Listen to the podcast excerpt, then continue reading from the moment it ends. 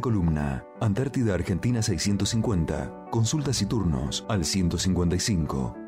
03 16 16. Su problema de columna es nuestra preocupación. La mejor solución también. 98.5 Radio 10. Radio 10 Neuquén.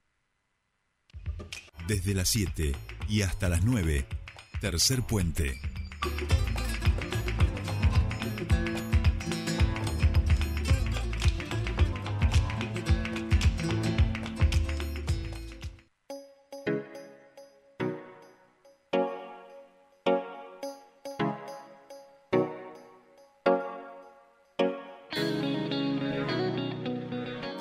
Bien, seguimos aquí en Tercer Puente, 8.34 minutos de la mañana y tal como habíamos anunciado al comienzo del programa, estamos en comunicación con la diputada provincial Soledad Martínez del Frente Grande y queremos charlar con ella a propósito de la conformación eh, de este nuevo espacio, de la nueva denominación del Frente de Todos. Desde el día de ayer pasa a conformarse Unión por la Patria y también se conforma Unión por la patria aquí en Neuquén, con el justicialismo neuquino, el Frente y la Participación neuquina, el PSOL, Unidad Popular, otros partidos, y también el Frente Grande que representa a Soledad Martínez. Eh, Soledad, muy buenos días, te saluda Jordi Aguiar, bienvenida a Tercer Puente.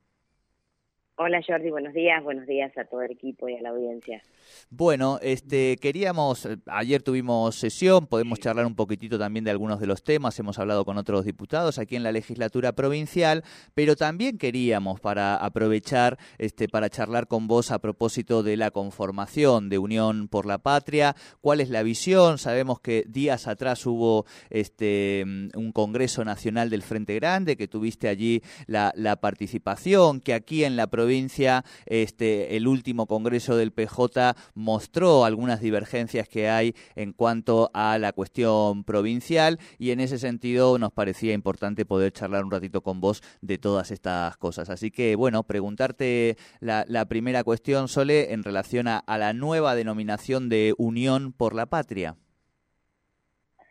Bueno, se, eh, se especulaba hacia ya un par de semanas con que eh, en este armado de cara al, escenario electoral de las PASO eh,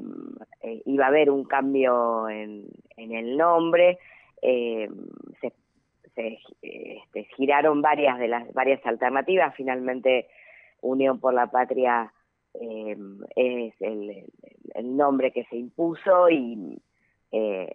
tiene, entiendo, un sentido eh, muy propio de, de, la coyuntura, de esta coyuntura electoral y de la coyuntura del país, ¿no? Eh, Unión por la Patria va a disputar eh, las elecciones eh, con espacios políticos eh, que hoy representan eh, una amenaza verdaderamente para la patria, para todos los, los derechos que hemos conquistado en todos estos años para muchos argentinos y argentinas y que además eh, reniegan eh, mucho de, usar la palabra patria, de referirse al, país y a, todo lo todo lo que eh, todo el continente eh, que ello implica como patria, ¿no? Les gusta más la palabra república, las palabras instituciones. Entonces me parece que hay una ahí hay una apelación a, a, ese sentimiento más profundo que por lo menos a quienes somos parte del campo nacional y popular nos gusta, con el que nos gusta identificarnos. Eh, entiendo que, que ha, girado alrededor de esa discusión la idea y, y bueno, y finalmente el documento único al que se llegó, en donde también está claro que, que va a haber al menos para la Fórmula Nacional habilitada una instancia de paso, eh, deja, este, se sintetiza en, ese, en este nombre, ¿no? Unión por la Patria. Claro, eh, yo ayer hablaba con algunos colegas y les decía que las sensaciones que habían de las últimas dos denominaciones, uno piensa en el Frente Unidad Ciudadana y en el Frente de Todos, y la palabra ciudadana referida a ciudadanía o al todos, que tiene una mirada como más inclusiva, son las dos palabras que se han cambiado y que de alguna manera podía dar la sensación que eso tenía que ver también con una visión eh, más peronista de la, de la contradicción principal que eh, la patria en este sentido puede enfrentar y no tanto quizá con hacerle algunos guiños a estas palabras que suelen tener una mirada más próxima de, lo que son los progresismos y demás. Una tensión, digo, ¿no? Hacia dentro del campo nacional y popular que tiene que ver con las miradas más progresistas, con las miradas un poquito más de corte peronistas, etcétera. No sé si vos lo vivís así, pensando, digo, en que hoy ese frente de todos y la alianza principal, además de todos estos partidos, se da con la voz de Sergio Massa, que digo es referente del Frente Renovador, y también de los gobernadores, ¿no? Que le dan, si se, si se quiere, un peso y una mirada más de noción federal a esta denominación. Sí, sí, comparto, comparto que, que, debe haber, que puede haber habido algo así alrededor del cambio de denominación, aunque eh, la, me parece que la consolidación de la referencia del sector de masa en el armado de este espacio eh, nacional, eh, más asociada a esos progresismos que al peronismo, más allá del origen peronista de, de Sergio Massa, este, también creo que es un, un dato eh, muy importante, ¿no? Massa se configura como, como una referencia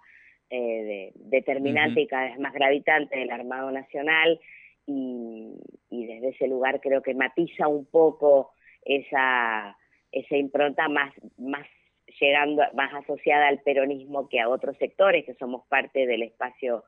eh, del, del, amplio espacio nacional y popular, pero pero sí, en todos los casos celebro el cambio de nombre, me siento mucho más cómoda con eso, con esa palabra que con ciudadanía o ciudadana, este, y, y creo que, este, que es una eh, es, una, es un refreshing lindo de, de la denominación. Claro. Eh, bien, Sole, y esa denominación, por supuesto, la traemos aquí a nuestra provincia, que en la última semana estuvo un poco atravesada por esta discusión que se dio el peronismo provincial eh, y donde las posiciones políticas, digo, nosotros hablamos con varios referentes allí, tratando sobre todo de, poner el eje en la, en la discusión este, política y no tanto en el folclore, digamos, de las críticas y demás, este, que suele ser algo que toman los medios, ¿no? Donde está el quilombo, digo, pero eh, hay un problema allí que es político, vamos a decir, básicamente de mirada y sobre todo de los, de los marcos de alianzas que se construyen hacia adelante. ¿Cómo lo estás viendo vos? Digo, que son, digo, de vuelta, referente del Frente Grande y que mira esa discusión con un escaloncito desde, desde afuera, vamos a decir. Sí, sí, es una situación muy propia de la interna del Partido Justicialista y, desde ese lugar tenemos poco para opinar, digo, respecto de lo que nos parece, sí, eh, como espacio político dentro de ahora Unión por la Patria, en su momento al frente de todos, nosotros este, hemos eh, de alguna manera insistido en la necesidad de eh, que todo el espacio que conformamos, dentro del cual el PJ es eh, un actor eh, protagonista y de hecho el vertebrador de la construcción, eh, se dé procesos de más apertura al debate, a la discusión, a la construcción de acuerdos, y, entiendo que de algo de eso va también la discusión que han tenido en el último Congreso partidario. Em, el armado provincial dejó en evidencia que al no haberse podido saldar esta discusión dentro del espacio de lo que en ese momento era el Frente de Todos, varios de los espacios que fuimos parte de ese armado en el 2019, decidimos este otro otra otro armado, ser parte de otro proyecto político provincial y en la interna del Partido Socialista claramente esa definición de algunos compañeros y compañeras todavía tiene algunas conversaciones pendientes, eh, según lo que entiendo, para, para saldarse, ¿no? Pero bueno, eh, en esta instancia nos convoca el Armado Nacional, una, una elección que para nosotros es eh, vital para el futuro justamente de la patria y de, y de todos quienes queremos que la Argentina crezca para y, y nos dé oportunidades a todos y todas, que se consoliden esas eh, esas agendas de, de, garantías y de derechos que en el país son, que para nuestros proyectos políticos son importantes y que en la región siempre han sido pioneras, que logremos este crecimiento con inclusión, soberanía eh, política y económica, es ese momento tan bisagra de la historia del país se juegan las próximas elecciones y por eso nos parece que bien vale dejar por ahí un poquito de lado esos debates que tienen que ver más con el armado provincial y enfocarnos en el esfuerzo de la construcción para, para el proyecto nacional. Claro. Y, y, en ese sentido, Sole, en lo personal, digo, pero fundamentalmente eh, en lo orgánico del Frente Grande a nivel nacional, de las candidaturas que se están hablando, que todavía eh, no están este, confirmadas, pero sí por lo menos se sabe que se han establecido los criterios para ir a una paso, donde parece que Daniel Scioli sí está confirmando su candidatura a, presidencia, a presidente. Perdón. Eh, ¿Dónde se siente más próximo el frente grande este, de los candidatos que se viene hablando, de los posibles armados, no? Mira, en la Asamblea Nacional que tuvimos hace un par de semanas, eh, el Frente Grande Nacional ha ratificado eh, con, con, claridad y muy sintéticamente, pero contundentemente, que eh, nosotros somos parte de un armado que conduce Cristina Fernández de Kirchner. Y eh, vamos a acompañar tanto el armado cuanto las candidaturas que sean las candidaturas que impulsa a Cristina. En ese esquema eh, estaba en esa en ese en esos momentos lanzándose eh, la precandidatura de Guado de Pedro esa candidatura es, está claramente impulsada por, por Cristina eh, y por eso nosotros eh, fuimos el primer partido político que eh, acompañó el recorrido que empezó a hacer que empezó a ser Guado y, y vamos a estar a expensas de, de las resoluciones que se tomen allí alrededor, como decía, de eh, de las directivas y de las definiciones que, nos comunique Cristina. Estamos muy expectantes con eh, el acto en el que la vamos a volver a escuchar y seguramente habrá ahí otros eh, nuevos mensajes de cara a, los desafíos que vienen. Pero bueno, nosotros nos hemos pronunciado acompañando a la fórmula, a, la candidatura de Guado y veremos cómo sigue dándose, cómo sigue dándose esa discusión. Clarísimo. Este, bien, Sole, y en ese sentido, para terminar también, eh, preguntarte un poco por la sesión de ayer, que se aprobaron eh, varios temas y uno de los temas principales tuvo que ver con la del fondo anticíclico este, y con su uso, digamos, para cubrir el déficit de la caja previsional. Hablábamos recién con el Frente de Izquierda, con Andrés Blanco, que había planteado un proyecto en minoría. ¿Cuál fue un poco la, la visión tuya y cómo crees que esto va a seguir avanzando? Pensando también en que quizá eh, a partir del 10 de diciembre te toque asumir responsabilidades en el nuevo Ejecutivo Provincial. Mira, em, yo, yo participé, em, eh, no soy miembro de la comisión en donde se discutió originalmente el fondo anticíclico, eh, participé de varias de las charlas que, que, en el marco de esa discusión se presentaron soy de las que creía que eh, es imprescindible tener un fondo anticíclico, pero que la provincia tenía demasiadas cosas pendientes de atender en el momento que ese fondo anticíclico se pensó y que tuvo su impulso desde el oficialismo porque em, estaba enmarcado en la candidatura a gobernador de, eh, y en el proceso de instalación política del actual vicegobernador, candidato de la lista azul y del oficialismo provincial en las últimas elecciones a gobernador. Entonces me parecía que desde el punto de vista de la coyuntura eh, política eh, de la provincia era un error eh, regalarle esa bandera a, a la conducción política e institucional de la provincia, que es además la responsable de todos los problemas que la provincia eh, a lo largo y a lo ancho de toda la provincia y entonces siempre tuve eh, sabor a, em, eh, agridulce con, con, el fondo anticíclico. Me parece que la situación del instituto es una situación muy compleja y que nos obligaba a pensar herramientas extraordinarias y desde ese lugar,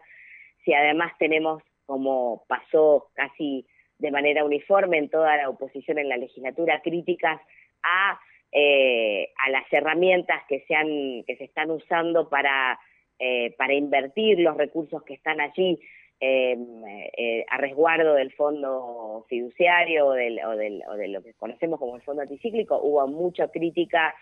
a cuáles son em, las, las inversiones que se están haciendo con ese recurso, que, que, es una, que tiene una mirada muy conservadora, que es poca la rentabilidad que genera. Es decir, si tenemos esa mirada, compartimos esa mirada crítica, nos parece que es una buena herramienta para poder eh, resolver esta situación de coyuntura urgente, que, que tiene un nombre que es el Instituto de Seguridad Social, pero que tiene miles, miles de eh, usuarios afectados en, en, las condiciones del servicio que, eh, en particular, la obra social hoy está garantizándole a los neuquines y las neuquinas y que potencialmente eso podría haber generado una crisis en el en, en, los derechos que los jubilados y las jubiladas tenemos adquiridos, tienen en, en la provincia y tenemos todos quienes tenemos expectativa de ser parte de, de, ese dispositivo del instituto. Así que yo celebro haber encontrado la herramienta y creo que eh, en la provincia necesitamos esa discusión más profunda respecto de dónde están las prioridades, cuáles son las asignaturas pendientes que la provincia tiene que atender y ojalá luego de todo eso resuelto podamos seguir pensando en que necesitamos esa herramienta para atender situaciones contingentes eh, que, seguramente eh, podrá haber. Pero, pero bueno, celebro la discusión y, me parece que habré encontrado una herramienta. La sesión estuvo respaldada por la presencia de prácticamente todos los sindicatos eh, de trabajadores del Estado y trabajadoras del Estado de la provincia, así que creo que ha sido una decisión que se ha tomado con mucha legitimidad también. Clarísimo. Bueno, Sole, como siempre, te agradecemos mucho este contacto con Tercer Puente. Buena jornada para ti. Muchas gracias a ustedes, Jordi. Buenos días. Hablábamos con la diputada provincial del Frente Grande, Soledad Martínez, a propósito de la última sesión en el día de ayer, del tema principal de esa sesión, y también de la conformación de Unión por la Patria aquí en la provincia de Neuquén y a nivel nacional.